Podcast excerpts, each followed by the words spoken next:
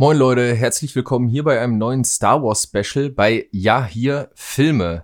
Was ihr jetzt gleich hören werdet, ist ja meine ganz persönliche Abrechnung mit der neuen Trilogie im Vergleich zur alten Trilogie. Das ist im Grunde eine Art Audio-Essay geworden und ja, ich hoffe, das gefällt euch. Ähm, wie gesagt, das ist nur meine ganz persönliche Meinung. Wenn ihr da anderer Meinung seid oder andere Ansichten habt, schreibt uns das gerne in die Kommentare. Lasst uns darüber diskutieren. Ich bin froh über jeden, der mir ja, erzählt, warum das alles so viel geiler ist, als ich das sehe. Und wenn euch gefällt, was ihr gleich hört, dann lasst uns doch gerne ein Like da auf dem Video. Kommt auf unsere Social Media Kanäle. Wir sind überall unter Ja hier Filme zu finden. Und ja, lasst doch gerne ein Abo da auf unserem YouTube-Kanal, bei Spotify, wo auch immer. Genau, und dann wünsche ich euch jetzt viel Spaß mit der Folge.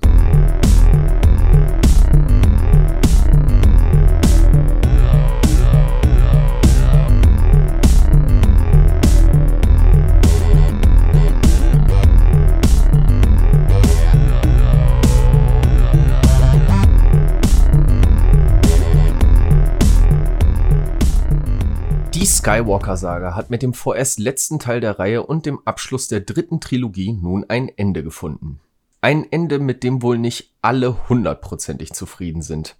Das war zwar nach den Kritiken, die Disney und alle anderen Verantwortlichen sich nach Episode 7 und 8 anhören mussten, vermutlich auch gänzlich unmöglich und daher eigentlich nicht zu erwarten.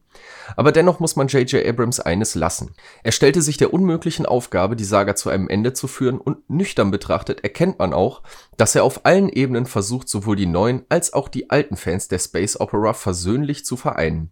Und ja, ich habe hier bewusst das Wort versuchen gewählt, da ich selbst immer noch nicht so richtig weiß, was ich von der neuen Trilogie und dem Abschluss der Skywalker-Saga nun eigentlich halten soll. Und innerhalb der riesigen Fan-Community ist das wohl ebenso, denn schaut man sich im Internet zu dem Thema mal um, sieht man etliche Kommentare, wie toll das alles ist und ebenso viele, wie schlecht und scheiße das alles ist. Da ich selbst nun seit mehr als 25 Jahren Star Wars Fan bin und in Bezug auf die neue Trilogie keine der beiden extremen Meinungen so richtig nachvollziehen kann, möchte ich hier den Versuch unternehmen zu erklären, warum die neue Trilogie sicherlich ihre Vorzüge hat, warum sie aber bei alten Fans niemals den gleichen Stellenwert erreichen wird wie Episode 4 bis 6. Denn hier gibt es meiner Meinung nach ganz eindeutig qualitative Unterschiede zwischen den beiden Trilogien, die zum einen auf die Fanbase und das angetretene Erbe der Ursprungstrilogie selbst, zum anderen aber auch auf die Übernahme des Franchises durch Disney zurückzuführen sind. Denn wenn ich persönlich an Star Wars denke, dann denke ich an Märchen an Helden, an Schurken, an fantasievolle Welten und ein unendlich großes Universum, das es zu entdecken gilt. Denn genau das hat die Ursprungstrilogie damals bei mir ausgelöst und das tut sie auch heute noch. Immer und immer und immer wieder, wenn ich mir diese Filme angucke. Wir begleiten unsere Helden auf ihrer Reise, tauchen dabei ab in ein Abenteuer galaktischen Ausmaßes mit inneren und äußeren Konflikten, Gewinn und Verlust, Liebe und Hass, Realität und Mystik, Krieg und Frieden, Mut und Angst und erleben im Zuge dieses Abenteuers etliche Wendungen sowie spannende Charakterentwicklungen, die uns fesseln und uns daraufhin zu Fans werden lassen. Und innerhalb der Ursprungstrilogie wurde dank des Designs, also der Laserschwerter, der Raumschiffe, der Planeten, der Kreaturen, der Droiden etc. pp., dem mystischen Element der Macht, der großartigen Musik von John Williams und vielen weiteren Aspekten in Kombination mit einer sehr klassischen Märchengeschichte, also der Held, der die Prinzessin und schlussendlich damit die ganze Welt rettet und den Frieden bringt, eine Welt geschaffen, die wir nicht hinterfragen und darum einfach genießen können. Dadurch konnte jedem Film eine eigene Note gegeben und eigene Dinge etabliert werden, die das Universum erweitern und vergrößern, ohne dass dies auf Herz und Nieren geprüft wird bzw. überhaupt geprüft werden kann. George Lucas erschuf hier gewissermaßen etwas Metaphysisches, das sich an der Realität gar nicht bemessen lässt. Entweder man glaubt daran, verliebt und verliert sich darin, oder eben nicht. Die neue Trilogie hingegen hatte es viel schwerer als George Lucas damals noch im Jahr 1977. Nicht nur, dass viele Fans der Ursprungstrilogie aufgrund von Episode 1 bis 3 und der digitalen Überarbeitung bzw. Veränderung von Episode 4 bis 6 Ende der 90er ohnehin schon verärgert waren. Nein. Hinzu kommt hier auch noch, dass zum Zeitpunkt des Starts von J.J. Abrams Episode 7 und dem damit ersten Film der Star Wars Saga aus dem Hause Disney im Jahr 2015 mittlerweile 32 Jahre seit Return of the Jedi vergangen waren, die Geschichte aber fortgeführt werden sollte. Disney stand also vor dem Problem bzw. der selbst auferlegten Aufgabe, sowohl die alten Fans wieder für das Franchise zu begeistern und einen würdevollen Umgang mit liebgewonnenen Charakteren zu gewährleisten, als auch neue Fans durch die Etablierung neuer, spannender Charaktere und einer mitreißenden, fantasievollen Geschichte dazu zu gewinnen. Das Ergebnis dieser Problematik konnten wir dann im Dezember 2015 in den Kinos sehen. Star Wars Episode 7. Ich selbst war vermutlich noch nie in meinem Leben so angespannt im Kino und ich weiß nicht, wie es euch da ging, aber ich hatte derartig Angst, dass dieser Film schlecht wird oder mich enttäuscht. Und naja, was soll ich sagen? Am Ende des Films war ich zwar nicht enttäuscht, aber so hundertprozentig überzeugt hat er mich dann am Ende auch nicht. Und ich denke, das lag daran, dass in jedem Aspekt des Films auf Nummer sicher gegangen worden ist. Im Grunde handelt es sich ja bei Episode 7 um ein Soft-Reboot von Episode 4 und das ist ja auch bis heute der größte Kritikpunkt, den sich der Film gefallen lassen muss. Wir haben mit der Starkiller Base einen neuen Todesstern, mit Ray einen neuen Luke Skywalker, mit Kylo Ren einen neuen Darth Vader, mit BB-8 einen neuen R2D2 und treffen zudem auch noch in Form von Han Solo, Leia, Chewbacca, C3PO, ein bisschen Luke Skywalker und ein kleines bisschen R2D2 auch noch auf unsere alten Helden. Damals fand ich das auch alles völlig okay, da Episode 7 von Anfang an als Auftakt einer neuen Trilogie geplant und inszeniert wurde, wohingegen Episode 4 ja als gänzlich alleinstehender Film funktioniert und als Auftakt für eine Trilogie fand ich Episode 7 wunderbar, ganz hervorragend. Und ja, am Ende hatte ich auch richtig Bock auf Episode 8. Ja, zwei Jahre später war es dann soweit. Im Dezember 2017 bekamen wir Episode 8 dann zu sehen und es dauerte nicht allzu lange, bis die Kritik auf diesen Film niederhagelte wie nichts zweites. Zu viel Neues, eine sinnlose und ins Nichts führende Story, ein respektloser Umgang mit den liebgewonnenen Charakteren, All das wurde Ryan Johnson immer und immer wieder vorgeworfen. Und zum Teil sehe ich das auch exakt genauso. Die gesamte Sequenz auf und rund um Kento Byte, also dem Casino-Planeten, ist eine einzige Katastrophe. Benicio del Toro als Master Codebreaker wurde wohl in seiner gesamten Schauspielkarriere noch nie so verheizt. Und ob man Prinzessin Leia nun unbedingt ins All schleudern muss, nur damit sie sich selbst danach mit Hilfe der Macht wieder ins Rebellenschiff gleiten lassen kann, ist wohl auch mehr als fragwürdig, würde ich mal sagen. Außerdem wurde dem Film immer wieder vorgeworfen, dass er zu lustig sei, Luke nicht respektvoll behandelt und die Storystränge, die von J.J. Abrams in Episode 7 angefangen wurden, hier einfach ignoriert worden sind. Und vieles davon stimmt auch. Ich persönlich muss aber sagen, dass ich Ryan Johnson sehr dafür respektiere, dass er den Mut hatte, etwas zu wagen und uns nicht ein Remake von Episode 5 präsentiert hat, was nach den ganzen Gemeinsamkeiten zwischen Episode 7 und Episode 4 durchaus naheliegend und extrem einfach gewesen wäre. Außerdem verstehe ich beim besten Willen die Kritik nicht daran, dass angeblich mit der Figur Luke Skywalker nicht respektvoll umgegangen wurde. Innerhalb der Geschichte, die uns Episode 8 erzählt, macht es nämlich extrem viel Sinn, dass Luke sich von der Macht und den Jedi abgewandt hat. Zwar wird im Vorgänger schon immer wieder mal angedeutet, dass er sich die Schuld daran gibt, dass Ben Solo zu Kylo Ren wurde. Aber wer hätte denn bitte gedacht, dass das auch zum Teil der Wahrheit entspricht, Luke an sich selbst und seinem Legendenstatus gescheitert ist und er sich aus Angst vor der Macht und einem damit einhergehenden, nie enden wollenden Dualismus zwischen Jedi und Sith von eben dieser abwendet und sich zurückzieht. Also ich jedenfalls nicht. Dennoch wurde das Story-Element aus Episode 7 hier aufgegriffen und auf spannende Art und Weise fortgeführt. Dass Luke infolgedessen ein für die Jedi und natürlich auch für die Fans heiliges Sakrileg, nämlich das Lichtschwert von Anakin Skywalker, behandelt wie Müll und es respektlos wegwirft, ist in diesem Szenario eben nicht respektlos der Figur, den Jedi, den Fans oder gar dem Lichtschwert gegenüber, sondern schlichtweg logische Konsequenz, weil Luke zu diesem Zeitpunkt einfach kein Jedi mehr ist. Zu diesem muss er ja innerhalb des Films erst wieder werden. Durch den Bruch, den die Figur erleidet, kann er mit Hilfe von Meister Yoda erneut zum Jedi werden, erneut den Funken der Rebellion entfachen und sich seinen Legendenstatus durch die Demonstration seiner Fähigkeiten erst wirklich verdienen. Mit seinem Tod am Ende des Films wird die Klammer zu Episode 7 geschlossen, seine Geschichte perfekt abgeschlossen und etwas Neues erzählt, das unter Rückbezug auf die alten Filme perfekt funktioniert und extrem viel Sinn ergibt, ohne billiger Abklatsch zu sein. Auch Kylo Ren macht innerhalb von Episode 8 eine extrem interessante Entwicklung durch. Da sein Vater nun tot ist, er von Luke gewissermaßen im Stich gelassen und aus seiner Sicht sogar verraten wurde, Ray ihm nicht zur Seite stehen will und er außerdem noch seinen Meister Snoke unerwartet tötet, steht ihm nichts mehr im Wege, die First Order fortan zu kontrollieren und zu machen, was er will. Dies gibt ihm eine Tiefe, die er vorher nicht hatte, da er lediglich die Marionette eines Imperator-Klons war, der sich nie so richtig entfalten konnte. Von hier aus kann es in alle Richtungen gehen, was Spannung erzeugt und einen neuen Umgang mit ihm als Antagonisten und dem gesamten Franchise ermöglicht.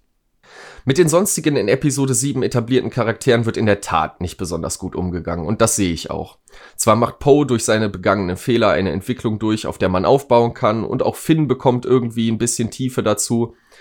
Ja, eben dadurch, dass er am Ende von Episode 8 nicht mehr derjenige ist, der vor allem davonlaufen will. Allerdings bleibt vor allem Ray extrem blass und bekommt auch hier weder Ecken noch Kanten, die eine Entwicklung überhaupt erst möglich machen. Sie ist von Anfang an einfach nur krass begabt und wird innerhalb des Films noch begabter. Dass einige Fragen, die in Episode 7 aufgeworfen wurden, also wer sind Rays Eltern, woher kommt Snoke, warum ist er so mächtig, warum liegt das Laserschwert von Anakin bzw. Luke Skywalker, das er in Episode 5 zusammen mit seiner Hand verloren hat, in irgendeiner Truhe, in irgendeiner Kantina, nicht aufgreift oder beantwortet, wird immer wieder als Kritik angeführt, was ich persönlich nicht so ganz nachvollziehen kann. Aber dazu komme ich dann gleich noch im direkten Vergleich der beiden Trilogien miteinander. Jedenfalls ist mein Eindruck, dass wir aufgrund dieser Kritik an Episode 8 nun mit Episode 9 genau den Film bekommen haben, den die Fans verdient haben, den sich aber am Ende vermutlich kein Fan wirklich gewünscht hat.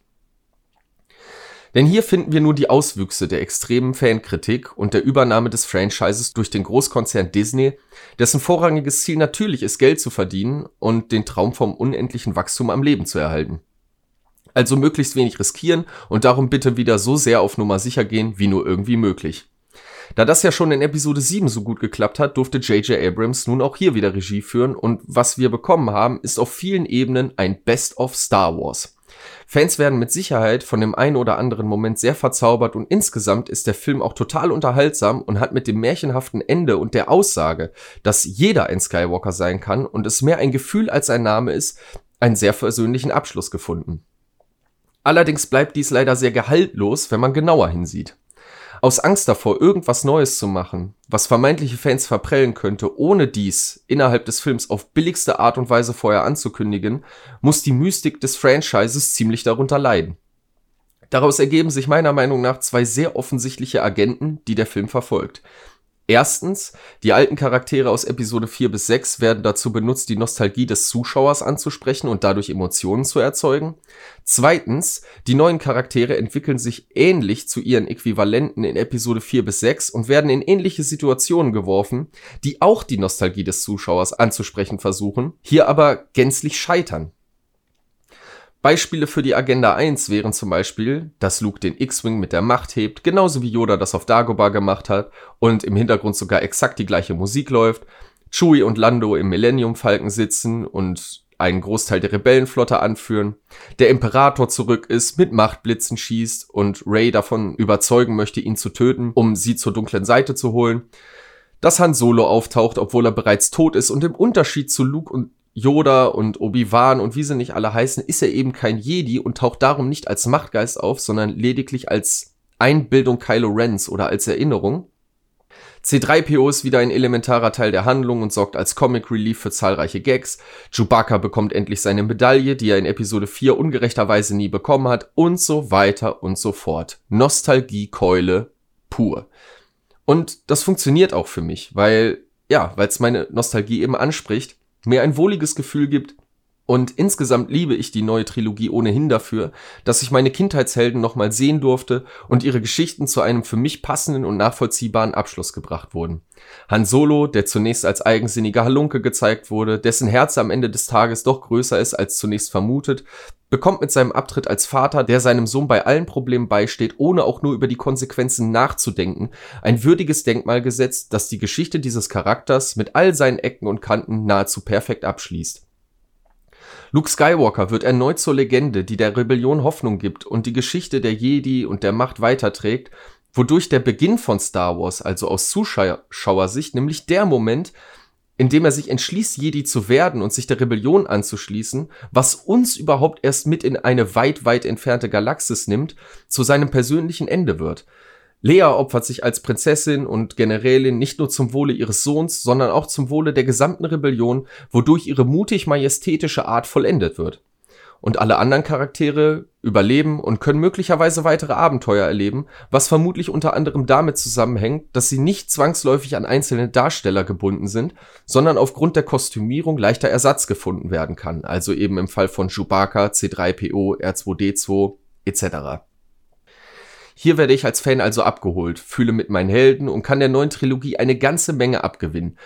Anders sieht es da aus, wenn wir uns die zweite Agenda genauer angucken. Denn Beispiele hierfür wären, dass Ray erfährt, dass ihr Großvater ein Sith ist und sich ihm stellen muss, dann der Kampf Ray vs. Dark Ray, dass Kylo Ren bekehrt wird und dass sich am Ende Ben Solo für die Heldenfigur opfert.